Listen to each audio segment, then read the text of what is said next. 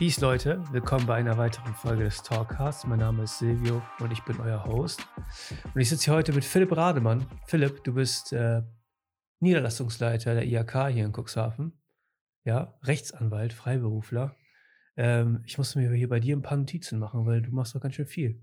Ne? Ich meine, wir kennen uns ja äh, schon und ich äh, weiß ja immer so ein bisschen Bescheid. Du bist Dozent an der Hochschule in Konstanz. Ne? Äh, hast auch noch eine Klasse von Meisterdachdeckern, ja, die du in was unterrichtest? Ja, moin Silvio, schön, dass ich hier sein kann. Du hast ja eigentlich alles vorweggenommen. Ich kann ja eigentlich gleich wieder gehen. Nein, Spaß beiseite. Ist so, ich mache ziemlich viel, mache das mit viel Freude und die Abwechslung macht auch eigentlich die äh, Mischung aus. Und mir war immer wichtig, ähm, neben dem regionalpolitischen, neben dem, was wir als Industrie- und Handelskammer hier machen, auch immer meinen mein Background, meinen juristischen Background zu äh, behalten und da auch dran zu bleiben. Und da finde ich den Austausch mit jungen Leuten, gerade als Dozent, sehr, sehr wichtig, sei es an der Meisterschule oder sei es am Bodensee Campus, das ist eine private FH in Konstanz. Ja, du hast ja noch einiges vorher gemacht, tatsächlich. Warst ja noch Leiter für Politik und Kommunikation ähm, als Syndikus-Rechtsanwalt. Spreche ich das richtig aus? So ist es, ja. Ja, ähm, ja äh, ich finde es immer super interessant, mich mit dir auszutauschen. Ja, und ich habe schon länger äh, ein Thema auf der Agenda, was ich besprechen will. Ich wollte es schon mit Handwerkern besprechen oder wie auch immer, ne, Nachwuchsmangel im Handwerk ähm, etc. Wir leben ja hier jetzt in Cuxhaven in einer sehr strukturschwachen Region. Das ist eigentlich die Zukunft, die Zukunft von Deutschland, die man hier beobachten kann tatsächlich. Deutschland in 20 Jahren. Ähm, so fühlt sich das auf jeden Fall an. Wenig junge Leute. Ähm, die Betriebe haben große Probleme, Nachwuchs zu finden. Ähm, und ich habe noch nie einen Handwerker überzeugt bekommen, äh, hierher zu kommen und mir, mit mir darüber zu reden. Ich dachte mir, wenn du hier Bereichsleiter der IHK bist, bist du eigentlich der perfekte Mann, ne, um darüber mit mir zu sprechen. Zu viel der Vorschusslorbeeren, lieber Silvio. Ich bin gespannt. Ja, also, mh, hm, wir sind ja, wir sind ja hier mitten im demografischen Wandel. Ne? Das wirkt sich ja auf eigentlich alle Bereiche aus. Ähm, in deiner Funktion in der IHK, merkst du da, dass viele Ausbildungsstellen offen bleiben? Sind die offen oder werden die, oder ist es doch eher das Problem, dass, dass es wenig qualifizierte junge Leute gibt, um diese Ausbildungen zu besetzen? Wo sind da so die Haken aktuell? Also ich bin jetzt ja seit gut drei Jahren in Cuxhaven und was wir natürlich merken ist, die Auswahl ist da und auf der anderen Seite natürlich, mehr junge Leute streben in Cuxhaven, in der Region, wie überall, ins Studium, suchen eine akademische Karriere und die duale Berufsausbildung muss immer und immer wieder erklärt werden. Und auf der anderen Seite wissen natürlich viele, meistens sind es ja Schülerinnen und Schüler, auch gar nicht, welche Berufe man hier in Cuxhaven und umzu überhaupt erlernen kann. Es gibt manche Branchen, die sind allgegenwärtig. Andere Branchen denke da zum Beispiel an die Pharmabranche bei uns in Cuxhaven mit ja einem sehr hohen Bedarf auch in Richtung Chemie, Chemikant und was es da alles so gibt, steht vielleicht nicht so im Fokus, weil da nicht jeder Cuxhavener dran vorbeiläuft wie an gastronomischen Betrieben oder an Hafenbetrieben und, und, und. Und da müssen wir immer wieder dranbleiben. Und was wir auch merken, ist, dass trotz aller digitalen Bemühungen, die es gibt und die Generation Y und natürlich vor allen Dingen die Generation Z, ähm, also die Leute, die nach 2000 geboren sind, sind ja sehr digital unterwegs. Aber durch Corona sind Praktika weggefallen, sind die Möglichkeiten weggefallen, Berufsorientierungsmessen, wie wir das gemeinsam mit anderen Partnern mit Flagge zeigen, veranstalten, vor Ort auszurichten. Das waren rein digitale Angebote. Und da erreichen wir natürlich manche jungen Menschen nur sehr schwer. Das ist ein Problem. Ähm, ich habe mir mal so ein bisschen angeguckt. Ähm, ich habe mich mal bei Statista ein bisschen ausgetobt und mir mal angeguckt, ob ich da irgendwelche aktuellen Studien zu finde. Tatsächlich ähm, habe ich da nicht allzu viel gefunden. Ähm, es ging hier in einer Studie, hat die, wirkt sich die demografische Entwicklung auf die ähm, Auszubildenden aus? Also, ne? Also auf die Gewinnung der Auszubildenden aus. Und die ist von 2009 tatsächlich noch. Ja, und da haben sich 53 Prozent der Lehrbetriebe darüber äh, beschwert, dass die, ähm, die Zahl der Bewerbungen zwar ausreicht, ja, das war 2009, war noch ein bisschen anders, ähm, aber die Qualität spürbar, spürbar nachlässt. Ne? Ähm, ich gehe davon aus, dass eine Entwicklung, die weiter fortgeführt wird. Aber ich kann jetzt, sage ich mal, aus meiner Beobachtung noch sagen, ich bin ja eigentlich gelernter Industriemechaniker, ja, und habe 2010 mit der Ausbildung angefangen. Ähm, und zu meiner Zeit äh, gab es hier in Cuxhaven mit Emting und sowas noch Betriebe, die vier Lehrlinge, fünf Lehrlinge im Jahr drin hatten. Ähm, und als ich nach Cuxhaven zurückkam, ähm, 2018, gab es keinen mehr. Und als ich mit dem Meister dort gesprochen habe, sagte er, du Silvio, wir finden keinen. Wir finden keine Auszubildenden. Also ist die Situation so dramatisch? Die Situation ist sicherlich dramatisch. Auf der anderen Seite darf man auch nicht vergessen, unsere Betriebe in Cuxhaven kommen aus einer Zeit, wo es ganz viele Menschen gab, die Arbeit, Ausbildungsplätze nachgefragt haben und relativ wenig Angebot. Das hat sich jetzt gedreht und demzufolge sind natürlich die Erwartungen der jungen Generation auch andere. Wie muss ich mich als Betrieb vorstellen? Wie gehe ich an die Schulen ran?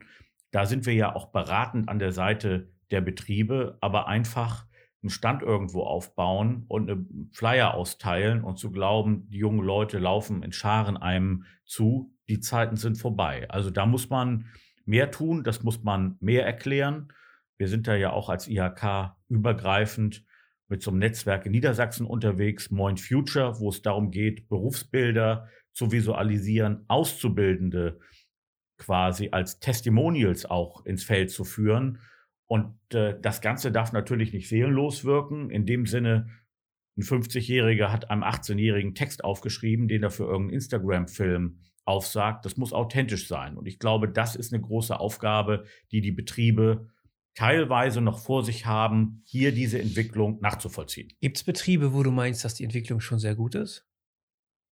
Ja, da gibt es Betriebe, die haben ihre Hausaufgaben gemacht. Viele Betriebe haben ihre Hausaufgaben gemacht. Es gibt Netzwerke. Ich denke da an die maritime Ausbildungsinitiative in Cuxhaven, hybrides Bewerberschiff, wo man auch noch äh, sich an junge Menschen richtet, die woanders zu Hause sind. Also dieses äh, Projekt ist jetzt gerade breiter ausgerollt worden, denn möglicherweise, und ich denke, da kommen wir später noch dazu, gibt es ja auch junge Menschen in Villingen-Schwenning im Schwarzwald oder an anderer Stelle, die sagen, Mensch, das Tal ist mir zu eng, ich möchte mal raus und eine Ausbildung in Cuxhaven machen, zum Schifffahrtskaufmann, als Mechatroniker, wie auch immer, und meinen Urlaubsort, den ich vielleicht seit langem kenne, seit Kindertagen, zum Wohnort machen. In Schleswig-Holstein gibt es solche Werbekampagnen schon und ich glaube, da müssen wir noch mehr angreifen, denn Abwanderung alleine zu stoppen reicht ja nicht.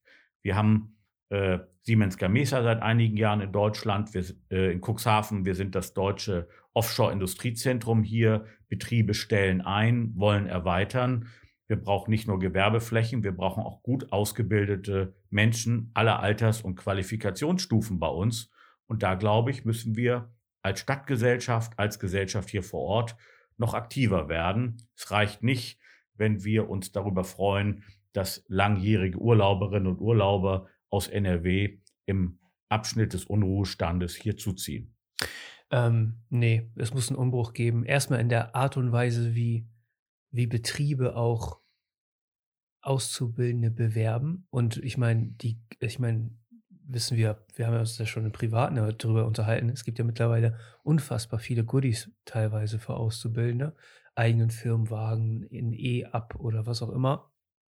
Ähm, da, müssen, da müssen die Betriebe ein bisschen aufwachen, weil die, die vergessen, glaube ich, dass die in Konkurrenz stehen um die jungen Leute. Ne?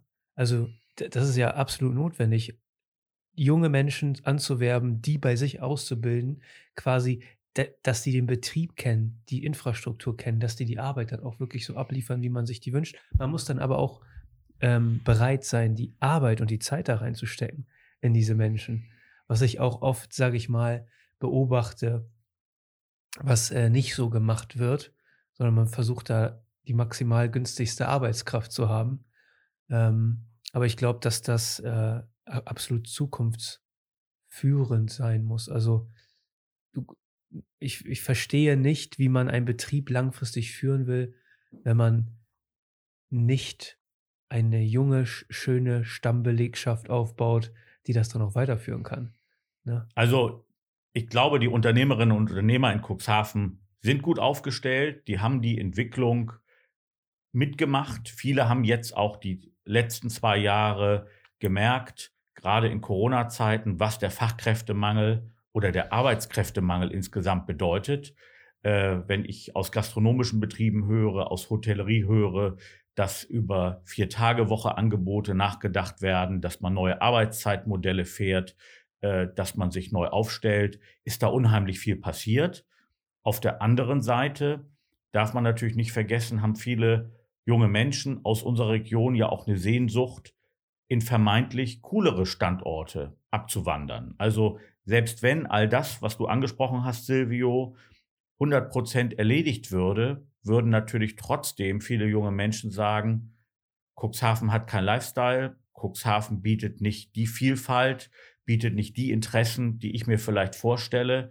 Ich gehe erstmal nach Bremen, nach Hamburg oder ganz woanders hin und komme dann vielleicht, was ja auch kein Problem ist, zurück, wenn ich mich später neu orientiere, wenn ich Richtung Familiengründung überlege und, und, und, und, und. Aber ich glaube, das ist ein sowohl als auch.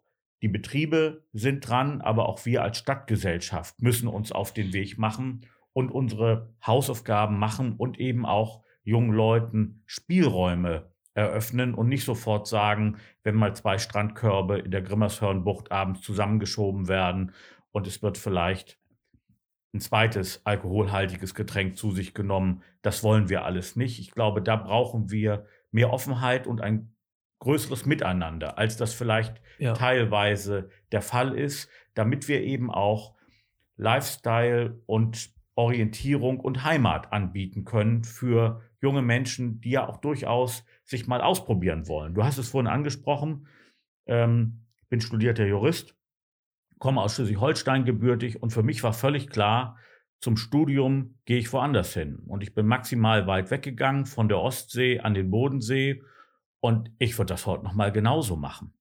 Und dann bin ich nach vielen, vielen Jahren in Berlin, Köln und Karlsruhe an die Küste zurückgekommen. Und das empfinde ich als unheimliche Bereicherung. Und deswegen glaube ich, müssen wir das Ganze durchlässiger sehen und nicht so darauf gucken, dass wir die Abwanderung natürlich stoppen wollen, sondern auf der anderen Seite, ich sprach es vorhin schon an, eben auch junge Leute für unsere Region begeistern, die vielleicht sagen, Mensch, ich kann mir in Cuxhaven was aufbauen. Ich äh, glaube tatsächlich, ich, ich sehe die Sache immer so ein bisschen differenzierter, weil ähm, wenn, wir, wenn wir jetzt nur Cuxhaven betrachten, ne, ist das natürlich ein ganz anderes Problem als bundesweit. Wir sind hier an einer geografisch natürlich äh, sehr ungelegenen Stelle. Wir sind von zwei Seiten von Wasser umgeben oder so. Aber der Nachwuchsmangel, den spürt man ja durch die Bank weg in ganz Deutschland. Ne? Dass die Ansprüche der Auszubildenden an die Gehälter steigen, dass, ähm, ich sag mal so, äh, die kennen ihre Rechte auch ganz genau und ähm, ihre Pflichten nicht so ganz genau, ist mir auch immer wieder aufgefallen oder zugetragen worden.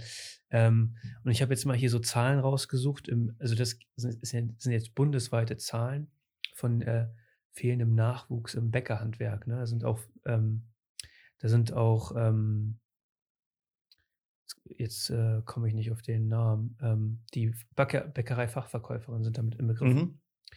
2010 gab es noch 32.928 ähm, Ausbildungsplätze, die besetzt wurden. 2017 nur noch 17.301. Ne? Also fast die Hälfte. Und kann ich als IHK-Vertreter nicht direkt mit Zahlen zum Bäckerhandwerk aufwarten, ja. aber wir haben natürlich bundesweit auch einen riesigen Trend weg von inhabergeführten kleineren Bäckereien hin zu irgendwelchen Backshop-Ketten, wo Halbrohlinge aufgebacken werden. Und wenn es eine Bäckerei gibt, kennen wir auch bei uns in der Region, dann hat die 20 Filialen und nicht mehr zwei. Und das wirkt sich natürlich auch darauf aus. Das ist gar keine Frage. Aber ich würde es nicht nur am Geld und an der Region festmachen, sondern vielleicht auch an der Erwartungshaltung, die in der Familie besteht. Denn viele wollen natürlich auch den Traum ihrer Eltern, ihren mutmaß, den mutmaßlichen Traum der Eltern verwirklichen und hier ein Studium anstreben. Wobei man immer wieder darauf hinweisen muss, auch der klassische Weg über die duale Berufsausbildung, duale Studiengänge. Wir haben einen Qualifikationsrahmen in Deutschland. Es gibt gleichwertige Abschlüsse. Also ein Meisterabschluss ist ja durchaus gleichwertig mit einem Bachelor, den ich erwerbe. Da gibt es ja schon unheimlich viele Möglichkeiten, die sich da bieten. Die sind natürlich häufig nicht oder nicht richtig bekannt. Und da muss man ja. noch ein paar Kohlen drauflegen. Ich glaube auch nicht, nicht so wirklich beliebt, auch ähm, bei den jungen Menschen. Ähm, ich glaube tatsächlich, die haben auch ein bisschen falsche Erwartungshaltung, was Gehälter und so angeht. Ähm, also ich glaube, ich glaube, viele unterschätzen, was ein Handwerker heutzutage verdient. Und ich habe das Gefühl, also ich kenne die Situation aus Australien, wo ähm, Handwerker teilweise mehr verdient haben als Ingenieure, weil es einfach zu viele Ingenieure auf dem Markt gab. Und ähm, es fühlt sich für mich so an, als dreht sich die Pyramide hier gerade so ein bisschen. Es gibt zu viele, zu viele Menschen, die sehr, sehr hohe Abschlüsse haben und zu wenig Menschen, die wirklich die Arbeit reell vollziehen können. Kein Handwerk, also ich kenne Handwerker, Philipp, die haben einen Betrieb, die haben keine Internetpräsenz, die haben äh, nirgendwo ist ein Logo aufgedruckt auf irgendeinem Auto oder wie auch immer und die Auftragsbücher sind voll und ich frage mich, wie kann das sein? Und das geht nur so von Mund zu Mund Propaganda, so der macht was ähm, und die haben alle zu tun. Also wir haben natürlich da schon einen sehr, sehr großen Shift und du hast natürlich auch recht, denn wenn wir jetzt mal gucken, was allein die Energiewende, die Digitalisierung, Breitbandverkabelung, äh, die nicht nur die Städte erreicht, sondern auch die Fläche, Überall brauche ich Minibagger, ich brauche Handwerker, ich brauche Elektriker, die die Anschlüsse machen und, und, und. Der Bedarf wird steigen und gleichzeitig, du hattest vorhin die demografische Entwicklung angesprochen, gehen natürlich die Babyboomer, die seit den 60er Jahren geboren sind, gehen in Rente. Das heißt, in den nächsten Jahren findet ein riesiger Umbruch statt. Und das erhöht natürlich nochmal den Druck auch auf den Arbeitsmarkt und natürlich auch auf die Betriebe, dafür zu sorgen, dass sie im Zweifelsfall ihre Ausbildung selber wieder hochfahren, wenn ich in Cuxhaven oder anderswo möglicherweise gar keine Ausgebildeten finde, die ich bei mir im Betrieb einsetzen kann und die ich für die Arbeit begeistern kann. Ja, ich glaube, wir müssen auch ähm, Grund, also das sind so viele Probleme, auf die wir zusteuern, finde ich, gesellschaftlich, wenn man das so betrachtet, ne? dass ähm, dass wir da möglichst schnell Mittel und Lösungen finden. Also Lösungen kannst du ja nicht finden für dieses Problem, aber du musst Rahmenbedingungen schaffen. Ähm, ich glaube, eine geordnete Migration in Deutschland ist unfassbar wichtig. Ja, ne? weil um diesen Bedarf an Arbeitskräften zu, zu decken, im Endeffekt verschiebt sich das Problem ja dann nur nach Osten. Ja, ne? es, also ich, ich finde, das klingt immer so technisch. Bedarf an Arbeitskräften decken und diese ganzen Vokabulare legen ja nahe, es sind Jobs zu besetzen, also müssen wir in Anführungsstrichen Leute reinholen. Ja. Aber das hat ja Deutschland auch in den 60er Jahren gemerkt und deine Familie ist ja selbst ein Beispiel dafür. Wir haben gedacht, es kommen Gastarbeiter und gekommen sind Menschen. Und das ist natürlich eine gesamtgesellschaftliche Aufgabe, natürlich. wo wir uns natürlich auch dem Rahmen stellen müssen. Und ähm, andere Länder haben da ja mit Punktesystemen, ich denke da, Australien hattest du angesprochen, Kanada kann man da nennen, ihre Hausaufgaben längst gemacht. Da können möglicherweise Menschen mit der englischen Sprache viel leichter Anschluss finden. Wir haben ja seit 2015 auch durch die ähm, Geflüchteten, die wir ja auch überraschend gut in den Arbeitsmarkt integriert haben, gesehen, was für eine große Barriere die Sprachkenntnisse sind. Ja. Ähm, das betrifft die Ausbildung, das betrifft Angelernte und, und, und. Und da müssen wir sicherlich unsere Anstrengungen auch noch verstärken. Denn ohne die Kenntnisse der deutschen Sprache ist natürlich eine Tätigkeit im Betrieb, ein möglicher Aufstieg sehr, sehr schwer. Ähm, aber das ist ja Grundvoraussetzung für Integration. Und wenn ich, wenn ich, wenn ich davon spreche, Menschen zu uns zu holen, spreche ich nicht davon, sie wieder nach Hause zu schicken Aber ich kenne das ja. Ähm, aber die, die Sprache ist natürlich, ist natürlich der Key und das, deswegen meine ich ja, man, man muss ja die Rahmenbedingungen schon schaffen, damit, wenn Leute kommen, ne, die auch möglichst fix integriert werden können, im Sinne von die Sprache lernen, etc. Ähm, weil grundsätzlich äh, kann man eine Sache sagen. Äh, in, einem, in einem Land mit einer Steuerlast wie in Deutschland, ne, kommen die Top-Kräfte nicht mehr her. Weil die wollen sich ein besseres Leben aufbauen. Die gehen in Länder, in denen die Steuerlast geringer ist. Weil die brauchen die auch. Ja, das, da sprichst du natürlich ein Thema an, ähm, was Ursache und Wirkung zugleich ist. Wir haben Lohnzusatzkosten, von Lohnnebenkosten kann man ja gar nicht sprechen, von um die 40 Prozent. Wir haben in den nächsten Jahren riesige Herausforderungen im Bereich der sozialen Sicherungssysteme, Rente, Arbeitslosenversicherung, Pflegeversicherung. All das wird, wenn es zu keiner tiefgreifenden Reform kommt, sicherlich den Druck auf die Arbeitskosten nochmal erhöhen. Und das muss man natürlich auch im Blick behalten. Du hattest es angesprochen. Ähm, niemand möchte freiwillig, wenn sein Marktwert IT-Ingenieur oder wer auch immer so ist, dass er theoretisch ja auch als Freelancer von einem anderen Standort, Dubai oder wo auch immer arbeiten kann. Niemand möchte natürlich ähm, sich dann so positionieren, dass er sehr viele Steuern und Abgaben bezahlt. Und wir sehen es ja auch in anderen Bereichen, wenn meinetwegen ausgebildete Fachärzte abwandern und lieber in Norwegen oder überhaupt in Skandinavien oder auch Großbritannien tätig sind als in Deutschland, weil die Rahmenbedingungen da andere sind. Ja. Da müssen wir unsere Hausaufgaben machen. Ja, ich kann, äh, ich kann aus der, zumindest aus der ganzen Metallbauindustrie berichten, da, da kommen ja auch sehr viele Arbeitskräfte aus Polen. Und ich habe einen Überblick über den Markt schon seit bestimmt 15 Jahren oder so, schon immer ein bisschen länger. Mein Vater kommt aus der Branche und deswegen habe ich immer alles mitbekommen, was da so los ist. Und ähm, der sagt selbst, die Top-Leute, die Polen, die wirklich handwerklich 1A sind, die gehen lieber nach Frankreich oder nach England. So, da verdienen die mehr. Und nur noch die zweite und dritte Riege kommt äh, hier nach Deutschland, um hier die Arbeiten durchzuführen. Das ist natürlich ein, das ist natürlich ein großes Problem. Aber das ist ein Konglomerat von vielen Problemen, die halt uns in eine Lage führen, finde ich, die halt nicht, die, wir haben keine guten Zukunftsaussichten aktuell mit dieser, mit dieser Lage. Man muss da wirklich was gegen machen. Und deswegen, ähm, wenn man jetzt hier auf Cuxhaven guckt, ne, das ist ja noch, noch ein bisschen schlimmer, weil wir werben ja nicht um junge Leute von außerhalb, wie du schon gesagt hast. Ne? Ähm, aber das ist ja ein gesamtdeutsches Problem, gesamtgesellschaftliches Problem. Ähm, und dass wir die Flüchtlinge damals so gut in den Arbeitsmarkt integriert haben, ne? ähm, das ist ja auch eine Anstrengung der Menschen gewesen, die hier vor Ort sind, von der Bevölkerung, die sich um die Menschen gekümmert haben. Ne? Unbestritten. Da gibt es sehr, sehr viele Initiativen.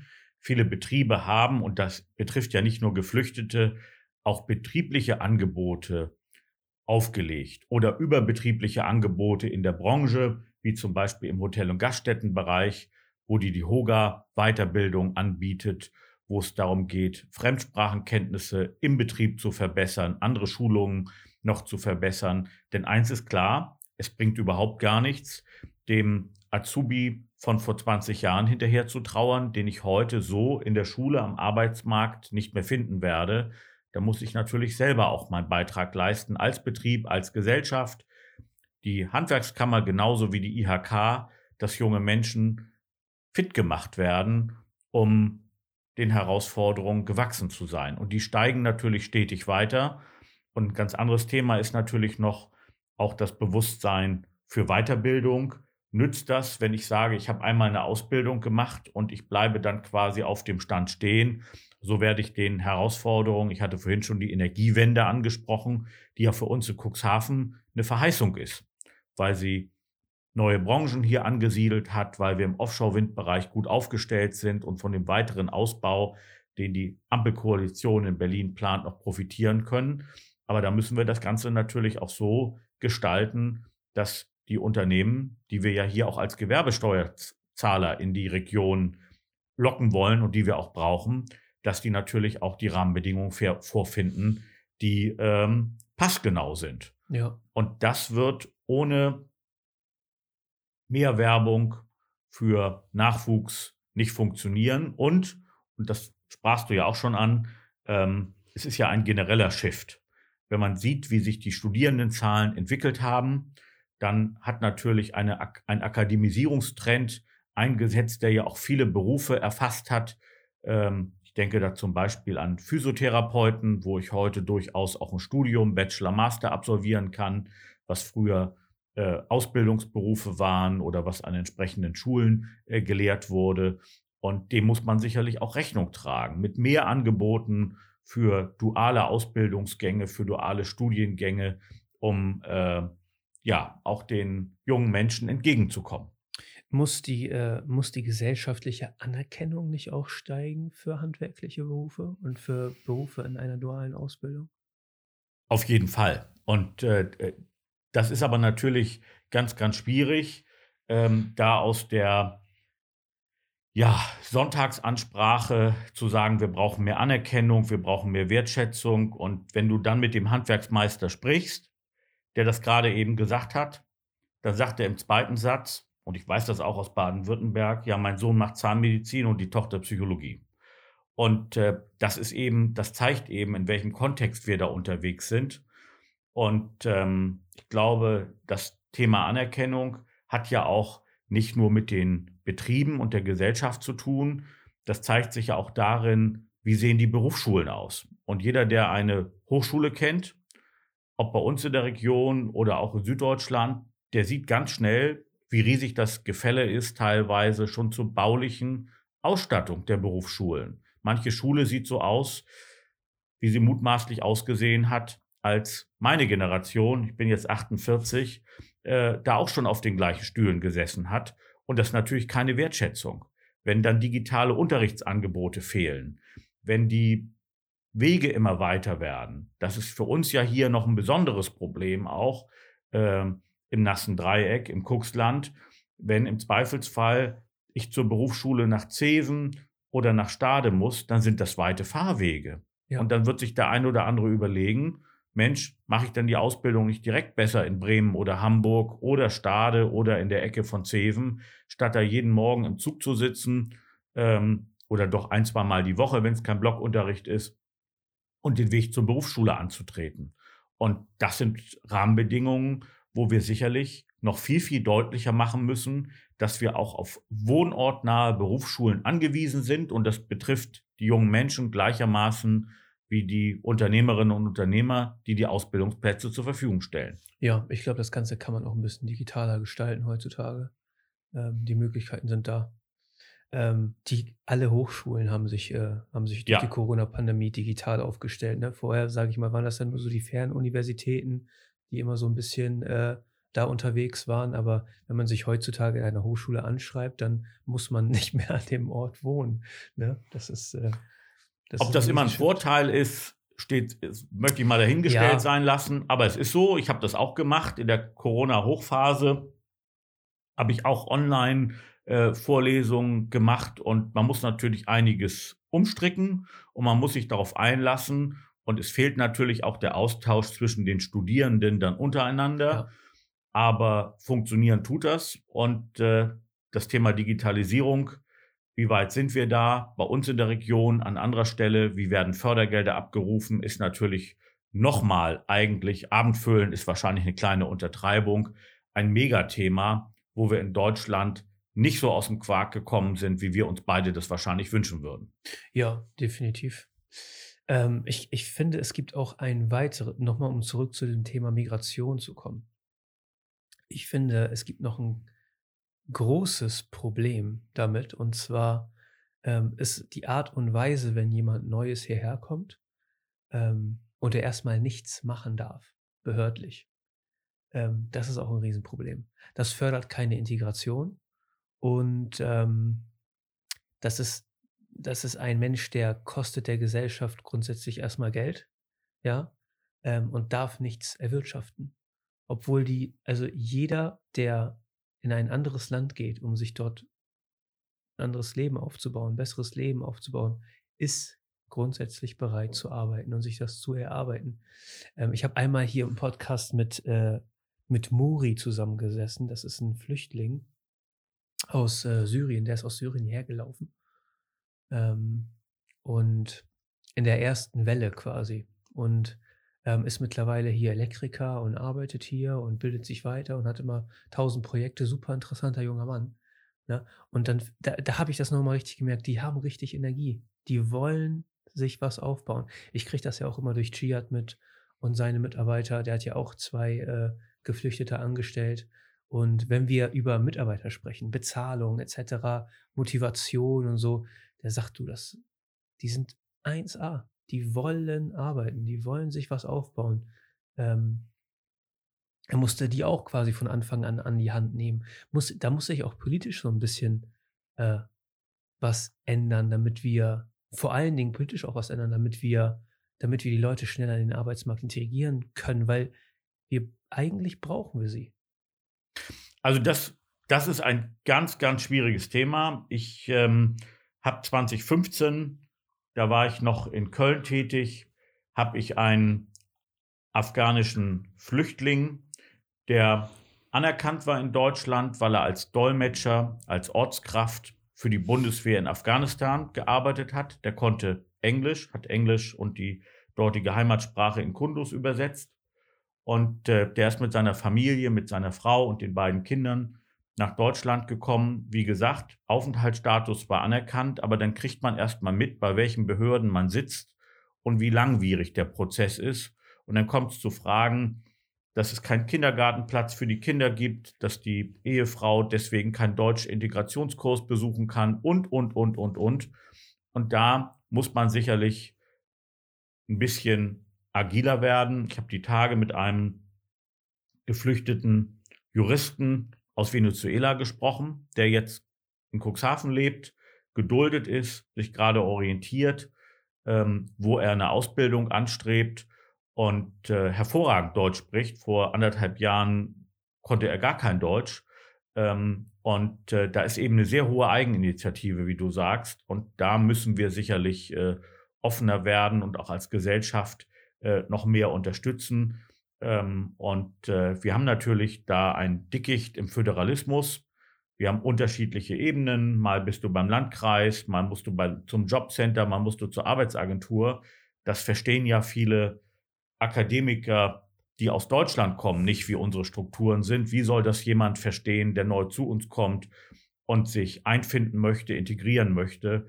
Da muss man sicherlich noch aktiver werden. Es gibt, du hast vorhin die Initiativen angesprochen, unheimlich viel bürgerschaftliches Engagement, aber da muss man die Prozesse sicherlich verstetigen und unabhängig davon, und das ist ja auch ein politisches Thema, die Menschen, über die wir jetzt gesprochen haben, sind ja zu uns als Flüchtlinge gekommen und haben dann den Weg in den Arbeitsmarkt gefunden.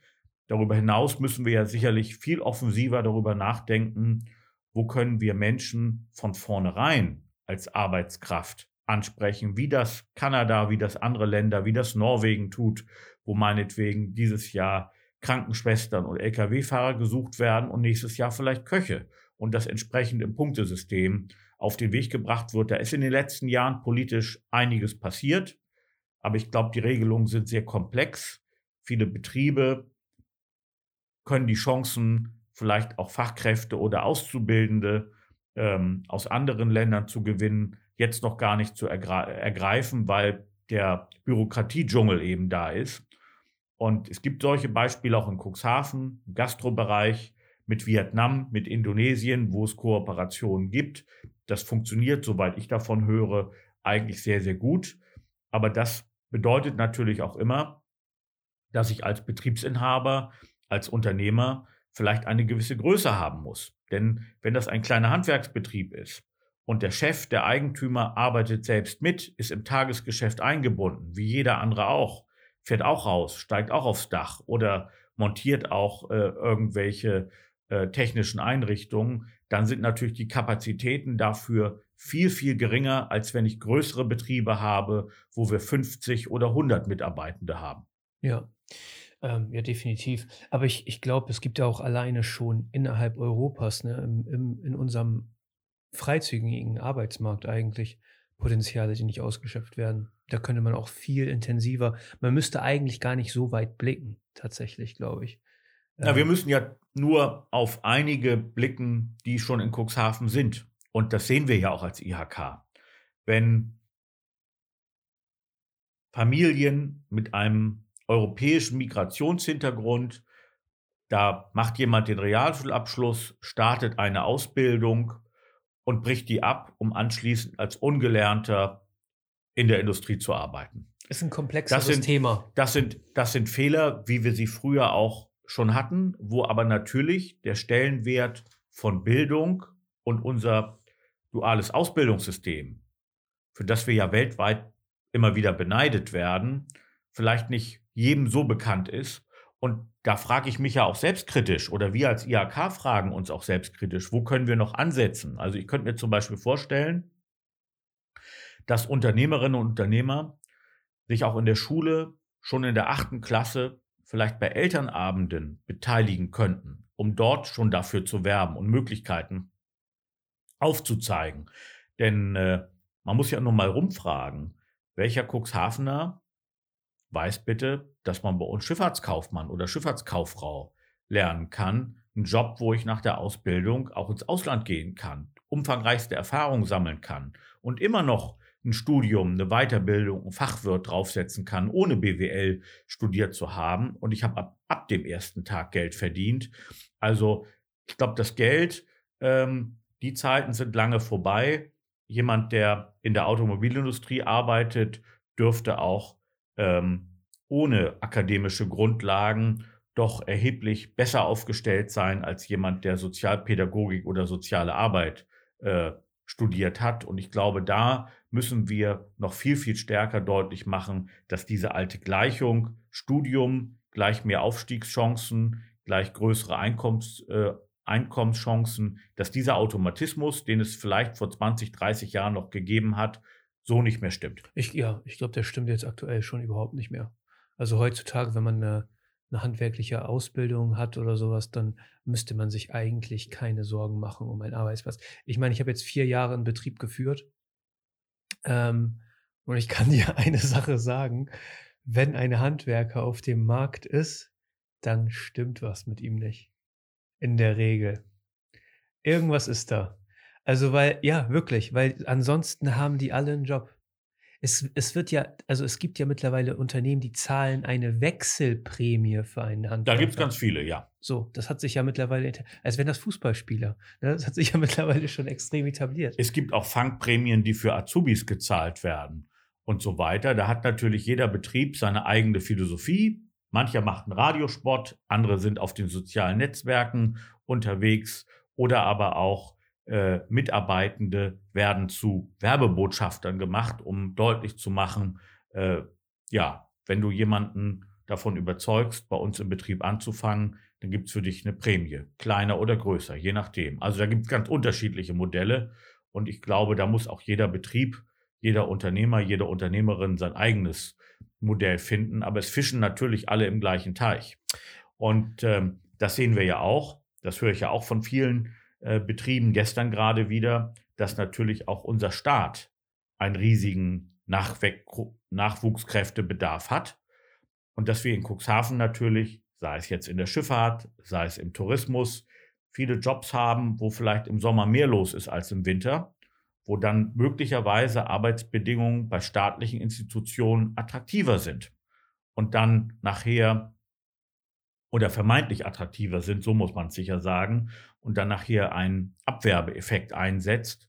Und äh, das zeigt ja nur noch mal auf, wie groß das Problem ist und dass man sich mit dem gegenseitigen Abwerben ähm, nicht helfen kann. Und äh, am Endeffekt müssen wir ja dafür sorgen, dass wir in unserer Region attraktiv aufgestellt sind. Die großen Probleme, die in Deutschland äh, bestehen, die demografisch in unserem Land bestehen, in einer alternden Gesellschaft, die kann man sowieso ja nicht wegdiskutieren. Das sind einfach Fakten, die da sind ähm, und die natürlich, ich sprach vorhin die Sozialversicherung an, auch die Lasten der Zukunft sind. Wir wissen ja jetzt schon, äh, wie sich die äh, Lebenserwartung erhöht und, äh, und das ähm, glaube ich, da wird man nicht auf Dauer, auch wenn es nicht populär ist, nicht drum rumkommen.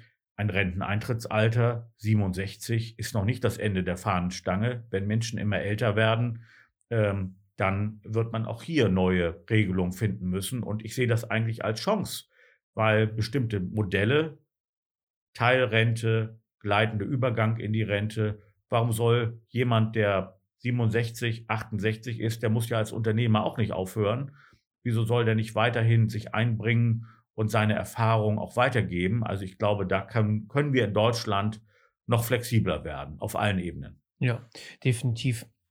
Ich habe mich äh, hier letztes Jahr im September muss das gewesen sein, August oder September, mit einem Unternehmer unterhalten, der seinen Betrieb geschlossen hat, weil er keine Arbeitskräfte mehr findet. Ein kleiner äh, äh, Elektrobetrieb hier aus Cuxhaven, der äh, Motoren etc. alles Mögliche mhm. instand gesetzt hat, auch ähm, Geräte verkauft hat.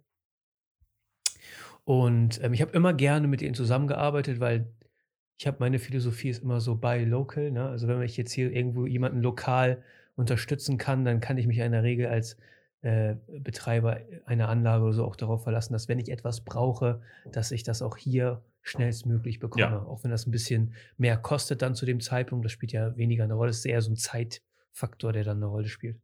Und ähm, ich habe mich mit ihm unterhalten und haben wir über Nachwuchsmangel etc. gesprochen. Und dann sagte er ganz ehrlich, vielleicht trage ich auch Schuld an dem Problem, weil ich habe die letzten Jahre auch nicht mehr ausgebildet. Aber ähm, ich habe damit aufgehört, weil es hat nichts gebracht. Weil alle, die ich ausgebildet habe, die sind dann vielleicht noch ein halbes Jahr geblieben und dann sind die in die Industrie abgewandert, weil die Industrie besser bezahlt. So. Und äh, das ist natürlich auch ein Problem für kleine Handwerksbetriebe. Ne? Wenn die jetzt, sage ich mal, Elektriker ausbilden und die dann ihren Weg in die Industrie finden, weil die zu dem Zeitpunkt ja äh, wenn, wenn wir über Siemens Gamesa sprechen, die hier äh, angesiedelt sind, so die zahlen ja, die machen ja ein bisschen die Preise kaputt teilweise.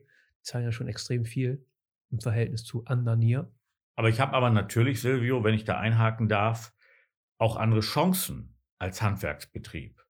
Weil gibt ja viele Menschen und ich kenne auch Beispiele, du hast ja gerade ein großes Industrieunternehmen bei uns hier in der Region angesprochen, ja, die sind da mal hingegangen, die haben da auch ein Jahr gearbeitet, aber ein Dreischichtsystem und eine, ein Arbeitsablauf, wie er in der Industrieproduktion üblich ist, ist, ist, ja was ganz, ganz anderes, ja. als wenn ich jetzt in einem handwerklichen Umfeld oder vielleicht auch in einem kleineren Industriebetrieb viel mehr Varianz in meiner Tätigkeit habe, eine größere Flexibilität hinsichtlich der Urlaubsplanung habe und, und, und, und, und. Geld, gerade bei jüngeren Leuten, gerade bei der Generation Y und Z, steht ja gar nicht mehr auf eins. Der Studien, da stehen Worte wie Vertrauen, Purpose, ich will mich wiederfinden und so weiter. Und ich glaube, gerade da haben kleinere Betriebe, seien es jetzt Händler, ähm, seien es jetzt Handwerker, ganz, ganz große Chancen, auch ihre Stärken auszuspielen. Und in einem Industriebetrieb ist die Wahrscheinlichkeit, dass ich mich selbstständig machen kann, und mein eigener Chef werde. Natürlich viel geringer, als wenn ich einen Handwerksbetrieb übernehme, äh, mich da orientiere und vielleicht auch als selbstständiger Unternehmer äh, meine Zukunft selbst gestalten möchte und nicht ewig auf der Payroll, egal in welcher Funktion, bei einem Großbetrieb stehen will. Also ich glaube, da gibt es viele positive Aspekte jenseits der Gehaltsstruktur. Aber richtig ist natürlich, dass in manchen Branchen einfach die Lohn- und Entgeltkurve eine andere ist. Also im Bereich soziale Arbeit, im Bereich äh, Hotel- und Gaststättengewerbe wird natürlich nicht der Tarif der M&E-Industrie gezahlt oder wie in der Chemieindustrie üblich ist. Ja. Und wer da nur auf die monetären Aspekte guckt, wird vielleicht eine andere Berufswahl treffen. Ob das seligmachend ist, das muss ja jeder selber entscheiden. Genau, also grundsätzlich glaube ich auch, dass es eher ähm, auch so ein Thema ist, ähm, eine, eine Chance, finde ich, die überhaupt noch gar nicht so richtig ergriffen wird von, von den Betrieben, die ich jetzt so in meinem, meiner Lifetime so gesehen habe, ist ähm, vor allen Dingen ein angenehmes Umfeld schaffen, wo Leute sich wohlfühlen. Ja, weil wenn ein Arbeitnehmer erstmal in einer Tätigkeit in einem Betrieb ist, dann ist die Hürde, das zu verlassen, erstmal höher, weil es ist ungewohnt und etwas Neues. Und äh, damit haben viele Leute schon grundsätzlich erstmal ein Problem. Da schrecken sie ja schon erstmal zurück. Das heißt, wenn ich das Arbeitsumfeld und das kollegiale Umfeld, das soziale Umfeld in dem Betrieb angenehm gestalte, dann ähm, kann ich, kann das auch dazu beitragen, dass Menschen erhalten bleiben. Unbestritten. Das ist ja ein, das ist ja ein Prozess, den man da gestalten muss. Und es ist ja nicht jedem gegeben, vielleicht zu realisieren, wie sich die Gesellschaft weiterentwickelt hat. Und wir begleiten das ja zum Beispiel als IHK auch ähm, Employer Branding. Wie stelle ich mich auf? Es nützt ja nichts, wenn ich um neue Fachkräfte so, äh, werbe oder vielleicht Azubis suche und ich schalte was bei Instagram. Ich habe da eine fluffige Agentur an der Hand und die Mitarbeitenden in Spee werden geduzt. Es wird da irgendein gestelltes Bild aufgenommen es bewirbt sich jemand mit der E-Mail, der sagt, Mensch, hallo Kai, möchte mich bei dir bewerben, habe deine Anzeige gesehen, an bei meinem Lebenslauf, freue mich von dir zu hören, viele Grüße.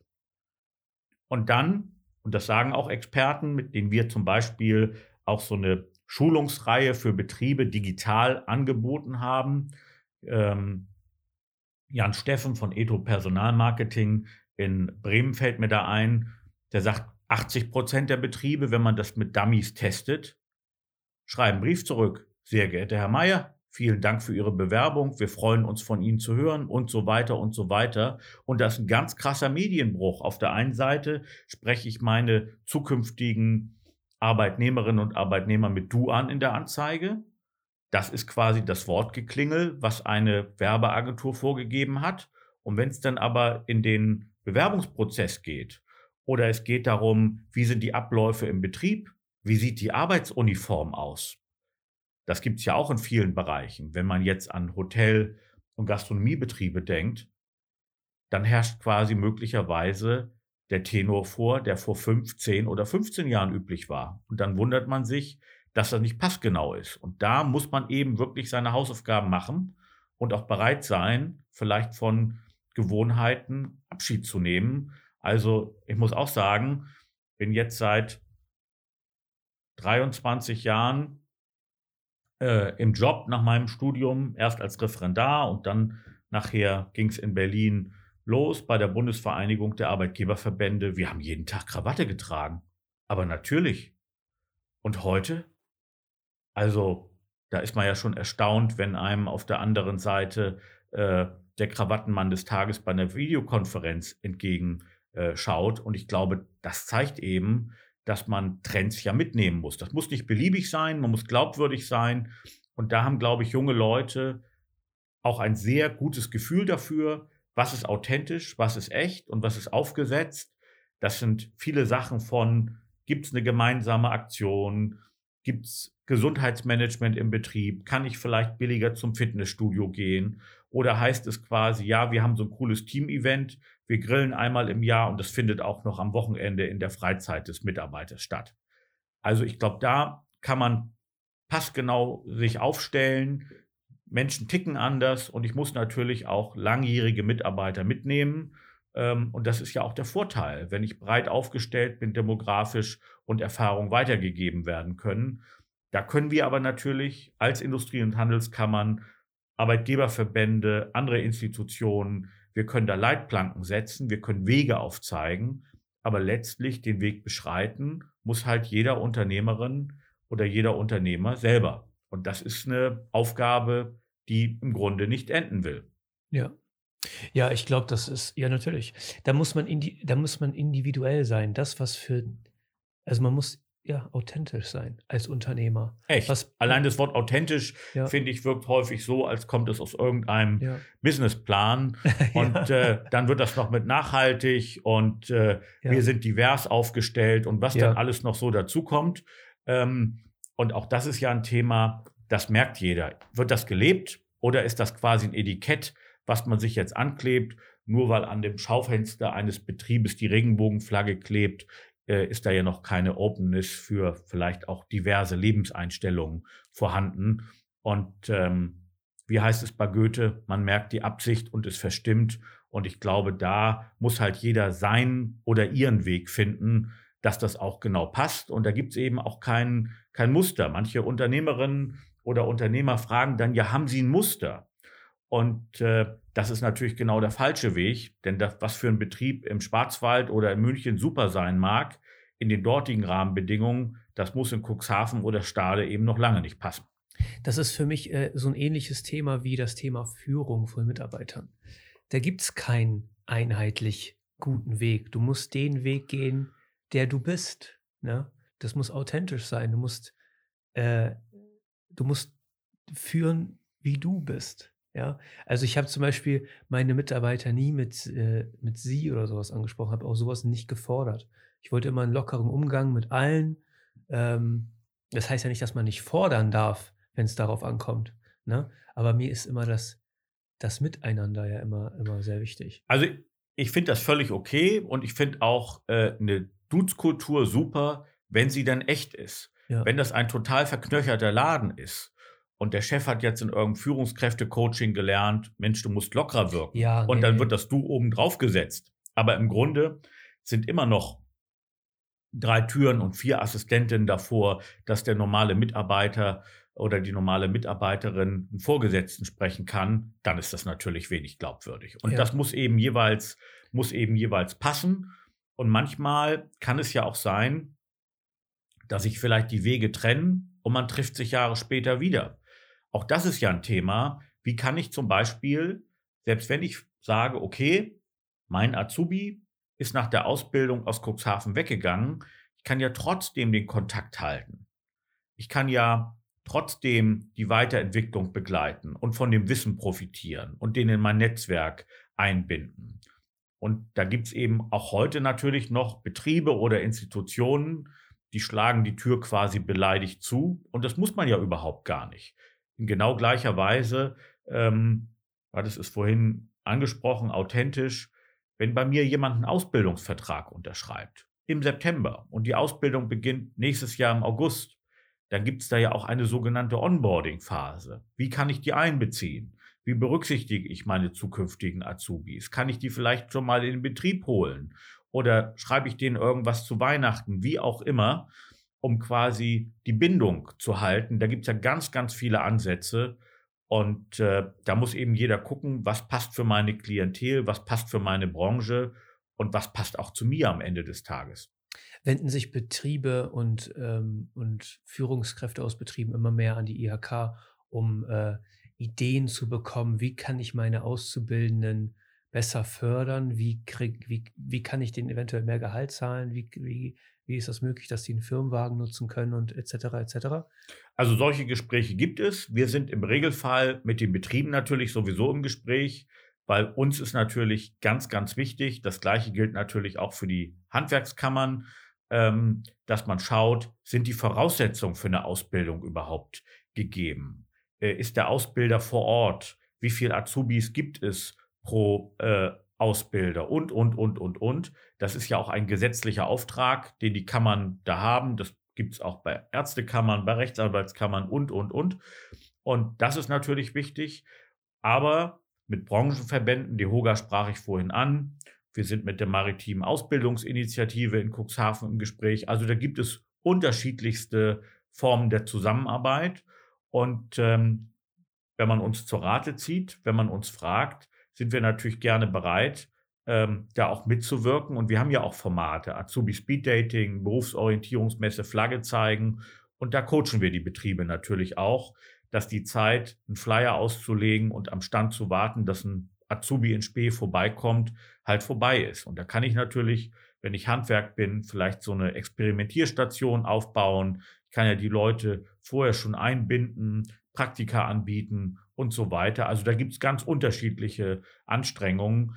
Ähm, mein Eindruck ist manches Mal, ungeachtet aller Anstrengungen, wissen viele Schülerinnen und Schüler das nicht. Also wenn ich mal in der Haupt- oder Realschulklasse unterwegs bin und man fragt mal, Mensch, wo willst du denn äh, später eine Ausbildung machen? Und dann höre ich einen Beruf. Und wenn dann die Frage kommt, wo hast du das Praktikum gemacht? Ja, da war ich einmal bei Edeka und einmal beim Baumarkt, weil das ist bei meinem Wohnort um die Ecke. Ja. Ja, aber das hat mit Hafen Logistik überhaupt nichts zu tun. Nee, mein Vater wollte da mal anrufen. Ich sage, Mensch, du bist 16 oder 17, ruf doch da mal selber an in der 8. oder 9. Klasse. Ja, da bin ich noch nicht zu gekommen. Ja. Ähm, und da muss man natürlich unterstützen. Und ähm, das bedeutet natürlich auch die Berufsorientierung in der Schule nach vorne zu rücken. Und äh, da ist unheimlich viel passiert in den letzten Jahren, aber das muss ja auch vor Ort passen. Also da kann ich ja keine Blaupause ausrollen. Da sind natürlich die Rahmenbedingungen im Umfeld eines Daimlerwerks ganz, ganz andere als hier bei uns im Landkreis Cuxhaven, wo ja die Wege auch weit sind. Also in der Großstadt kann ich mutmaßlich morgens um fünf oder sechs Uhr alle zehn Minuten die Straßenbahn, die U-Bahn oder den Bus nehmen. Und bei uns brauche ich vielleicht den Führerschein mit 18, um in den Betrieb fahren zu können, weil ich sonst weder zum Praktikum noch zu meiner Ausbildungsstelle komme. Auch das sind ja Dinge, wo das bei uns hier im Landkreis Cuxhaven einfach anders ist. Und mir ist das früher gar nicht aufgefallen. Also wenn ich früher in Köln gewohnt habe und man war in Berlin bei einer Veranstaltung und ein Zukunftsforscher oder ein Mobilitätsforscher spricht über Carsharing und über neue Modelle, dann habe ich gedacht, genau so ist es.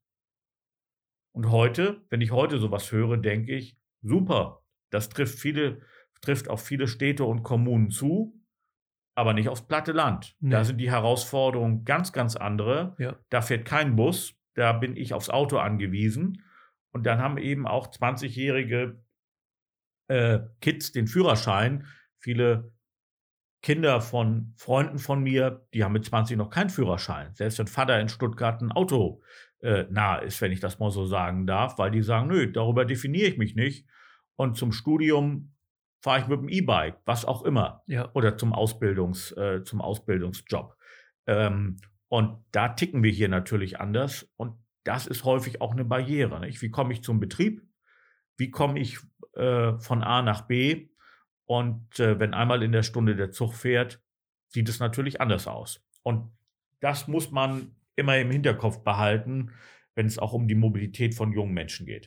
Ähm, wir haben ja vorhin darüber gesprochen, dass ähm, dass die, Forder die, die Anforderungen vom Haushalt an die Ausbildung immer höher werden, das heißt akademische Abschlüsse etc. Aber ich will eine Sache noch ansprechen, weil ich meine, ähm, die will ich nicht ganz vernachlässigen, wenn wir darüber sprechen, wenn wir über die Qualität der Auszubildenden sprechen. Ja? Ne? Ähm, sie scheint mir auch zu sinken. Ähm, nicht im Sinne, also ich kenne Berichte von ähm, Bewerbungsgesprächen, wo auf einmal äh, bei einem 18-Jährigen, 19-Jährigen die Mutter da noch mit an Tisch sitzt.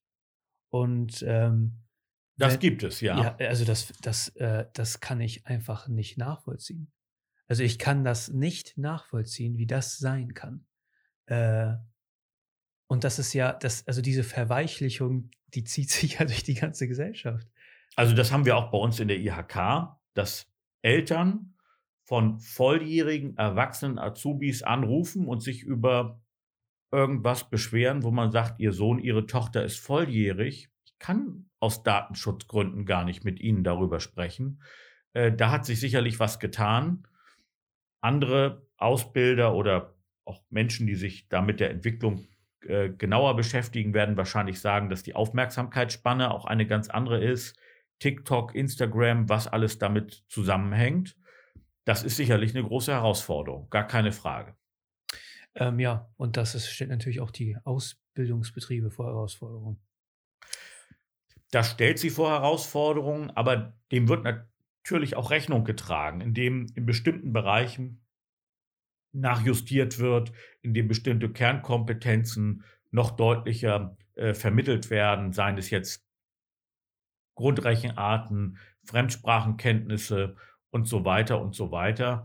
Ähm, aber da braucht es sicherlich gute Netzwerke und natürlich auch passgenaue Ausbildungsordnungen, denn die werden ja auch nicht alle paar Monate angepasst. Das ist ja ein langer Prozess, wenn ein Ausbildungsbild, eine Ausbildungsordnung äh, durch das Bundesinstitut für Berufsbildung überarbeitet wird äh, was gehört dazu zu einem Job? Und wenn dann da Berufe sind, wo das zum 20 Jahren zum letzten Mal neu geordnet wurde, dann stehen da auch Dinge drin, wo man denkt, was ist denn das?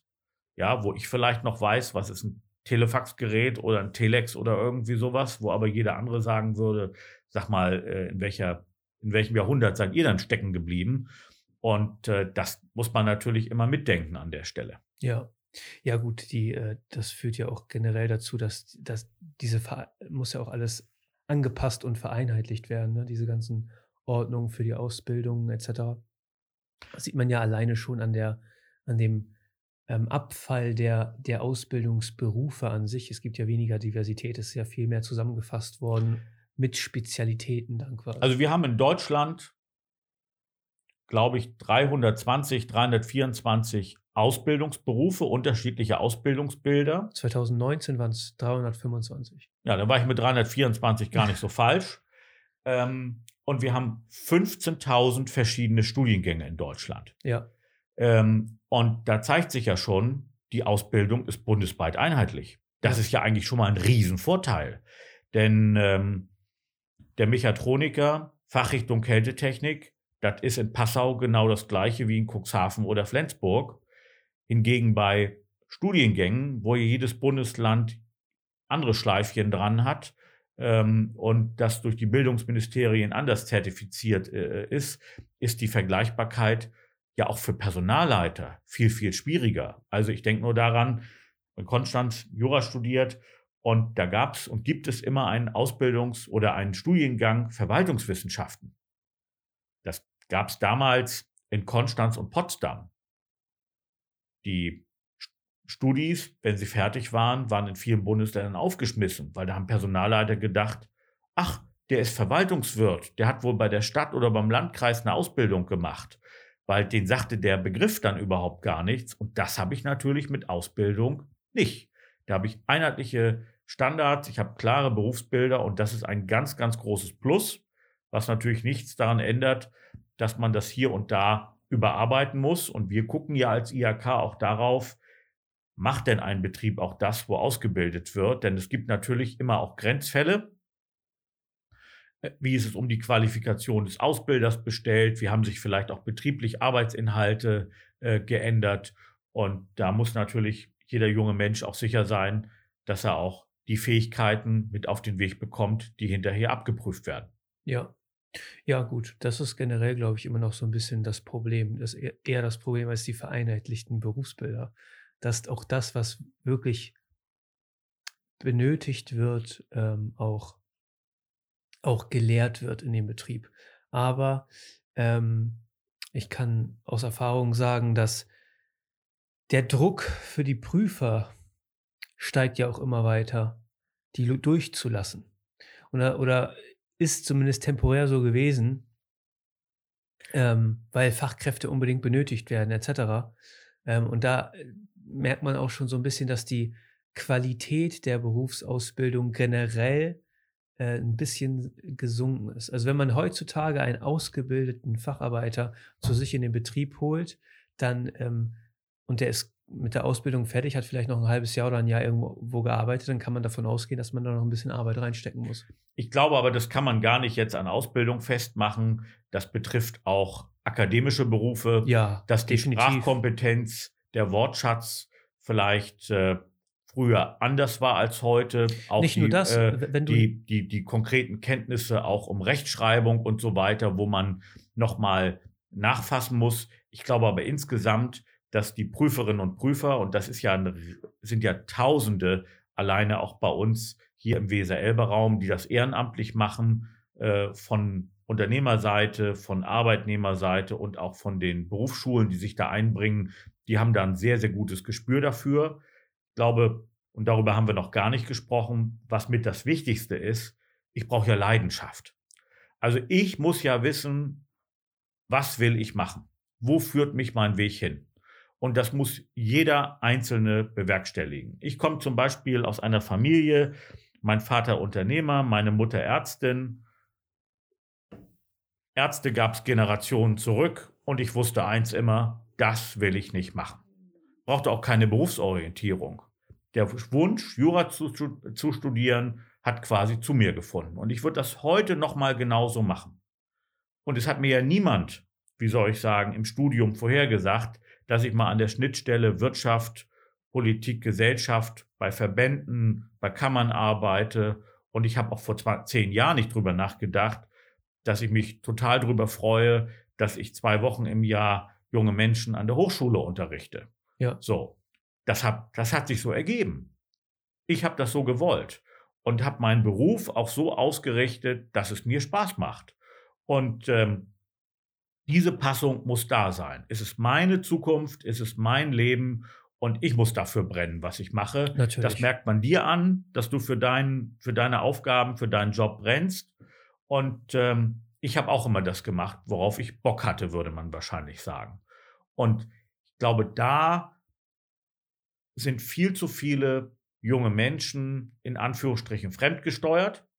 Die machen das, was andere von ihnen erwarten, oder sie gehen den Weg des geringsten Widerstandes.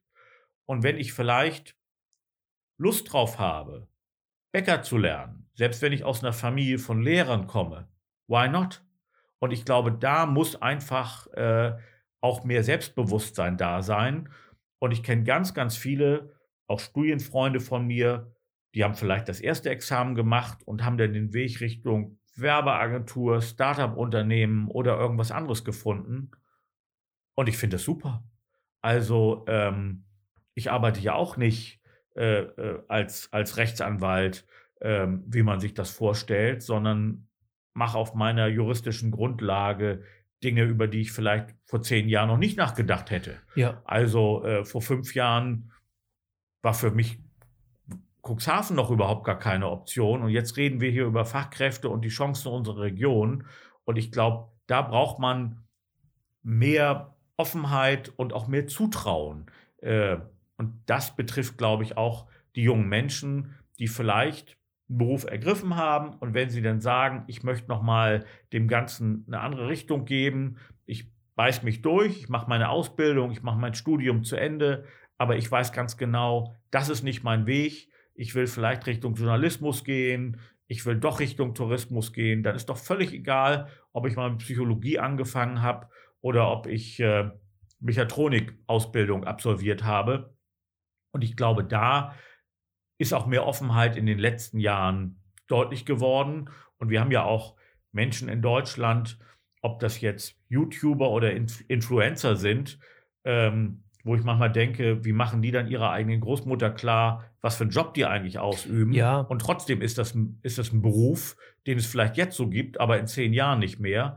Und ähm, da kann man eigentlich junge Menschen nur ermuntern, ihren eigenen Weg zu beschreiten und nicht auf das zu hören, was vielleicht andere von vornherein als golden oder vorgesehen vorschlagen.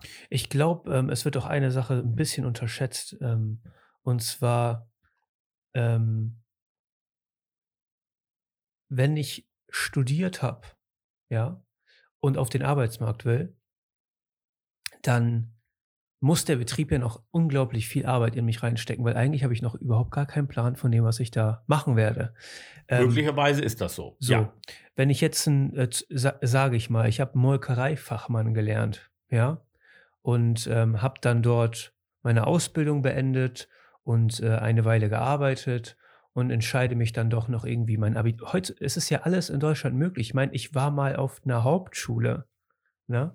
Ähm, du, du kannst ja immer noch einen weiteren Bildungsweg einlegen. Du entscheidest dich dann, sage ich mal, doch noch dein Abitur nachzuholen und zu studieren. Oder du hast vorher dein Abitur schon gemacht und studierst direkt im Anschluss nach der Ausbildung. Ja? Dein Marktwert nach dem Studium ist ein ganz anderer, weil du weißt schon, wovon du sprichst. Du kennst die Abläufe in einem Betrieb schon. Du weißt, wie diese Anlagen designt und konzipiert sind. Du weißt, was für die Praxis wichtig ist. Ja, und das sind es ist ein unfassbarer Mehrwert für einen Betrieb, wenn er so jemanden hat. Unbestritten. Deswegen gibt es ja auch ganz, ganz viele Studiengänge, duale Studiengänge, wo Praxis und Theorie verzahnt wird. Jedes Bundesland hat, auch manchmal jede Hochschule hat da andere Ansätze. Ähm, und ich glaube, da äh, hat sich gezeigt, dass das da auch der richtige Weg ist. Aber ein Königsweg, der für alle passt, den kann es eben nicht geben. Und das lebenslange Lernen, was ja, glaube ich, auch die neue Bundesregierung so ein bisschen sich auf die Agenda geschrieben hat, ist, glaube ich, sehr, sehr wichtig. Und wenn man in Cuxhaven mal freitagsabends schnell noch im Baumarkt irgendwas besorgt und da stehen vor einem an der Kasse zwei Leute, die als Lkw-Fahrer oder als Handwerker unterwegs sind, haben ihre Arbeitsklamotten an. Die Firma liest du also auf dem Rücken ähm, der, äh, ja, der Arbeitsklamotte. Und dann sagt der eine zum anderen, beide so Mitte 50, ach du, mit der Digitalisierung bei uns, da gucke ich mal, dass ich drumherum komme. Damit muss ich mich ja gar nicht mehr groß beschäftigen. Falsch. Und wenn man Sind noch zwei noch Jahre. 15 Jahre. Genau. Und wenn ich nur noch zwei Jahre davon entfernt bin, muss ich das als Chance begreifen, das Ja. weiter zu denken, denn bestimmte Berufsbilder gibt es ja gar nicht mehr. Also jemand, der vielleicht vor 20 Jahren in der Druckerei gearbeitet hat, da sind die Abläufe ganz, ganz anders geworden und davon ist ja kein Job äh, im Grunde sicher. Und das ist ja auch eine Chance, sich weiterzuentwickeln, einen anderen Aspekt zu entdecken. Und ich glaube, da sind wir in Deutschland zu behäbig und haben natürlich auch das Vertrauen darauf, ich habe irgendwann mal eine Ausbildung gemacht und gehe vielleicht sogar bei dem gleichen Unternehmen Jahrzehnte später in Rente. Und das zum Beispiel wünscht Das- ja die jüngere Generation überhaupt gar nicht nicht mehr, mehr. geben. Nee. Die hat andere Vorstellungen, vielleicht steige ich mal eine Zeit lang aus und komme dann wieder zurück, mache ein Sabbatical oder was auch immer. Da gibt es ja ganz andere Modelle. Ähm, und das haben natürlich die Betriebe auch gelernt. Und das ist ein Geben und Nehmen. Und ich glaube, da brauchen wir noch mehr Offenheit und auch mehr Selbstvertrauen, die Weiterbildung äh, zu beschreiten. Ähm, und es ist nie zu spät, dazu zu lernen. Also ich fand das immer total spannend, neue Aspekte äh, zu entdecken. Und für mich zum Beispiel ist die Vorstellung, ja, wie soll ich sagen, Sicherheit zu haben und nach drei Jahren vielleicht auf das gleiche Konzeptpapier, die gleiche Pressemitteilung nochmal zurückzugreifen.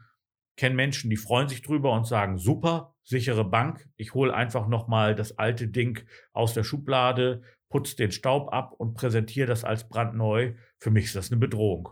Also ich finde das ganz, ganz trostlos, möchte ich nicht machen. Und so hat jeder andere äh, Ansprüche an sich selbst. Und ich glaube, da äh, muss man auch etwas ja, unkonventioneller denken. Und wir kommen ja in Deutschland aus einer Tradition, wo jemand für alles und jedes ein Zeugnis braucht, Nachweis braucht. Und wenn man dann mal, wenn jetzt Corona vorbei ist, in den USA unterwegs ist, mit Menschen ins Gespräch kommt, da merkt man ganz schnell, wie bitte? Der ist jetzt Immobilienmakler, hat mal einen Klempnerbetrieb gehabt und im Gastrobereich hat er sich auch schon mal versucht. So ein Lebensweg wäre in Deutschland natürlich völlig Un- unvorstellbar.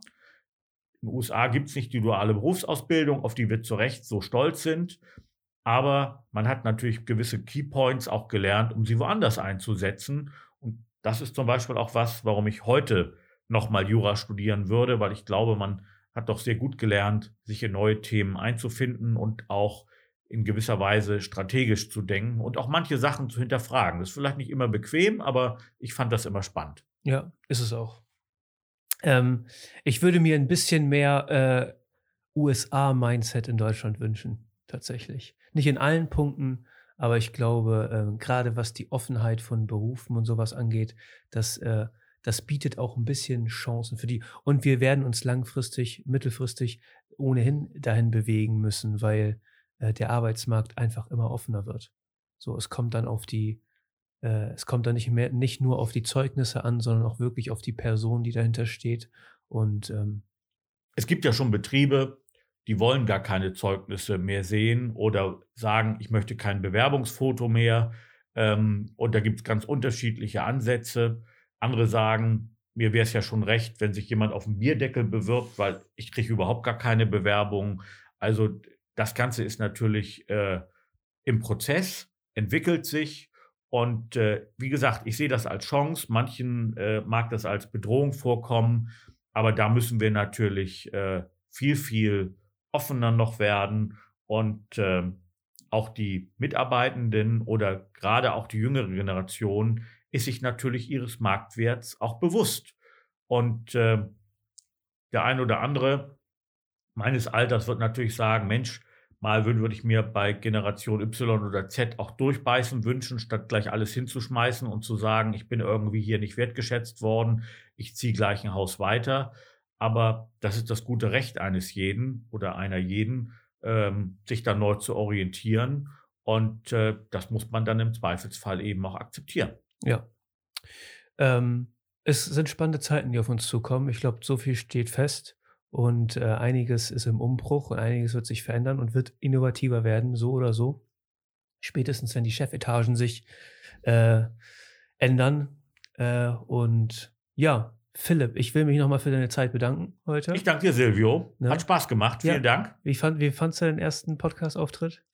Äh, spannend, eine neue Erfahrung. Äh, gucken wir mal, ob ich dir irgendwann mal Konkurrenz mache. Ja, ich, ich, hoffe, ich hoffe. Ich bin ja immer ein Freund von Wettbewerb. Alles gut, aber das, äh, ich glaube, äh, der Wettbewerb um das bessere Konzept und um die besseren Ideen, der bringt uns alle voran und äh, ich bin und bleibe Optimist. Vielen Dank für deine Zeit und vielen Dank, dass ich hier sein konnte. Ja, und vielen Dank auch an äh, euch, dass ihr jetzt noch dabei seid. Ähm, Vergesst nicht, den äh, Talkcast zu abonnieren, wenn es euch gefallen hat. Ihr findet uns auf www.der-talkcast.de. Ähm, ja, Philipp, danke nochmal. Wir sehen uns in der kommenden Woche. Bis dahin, viel Spaß. Ciao. Tschüss, Servus.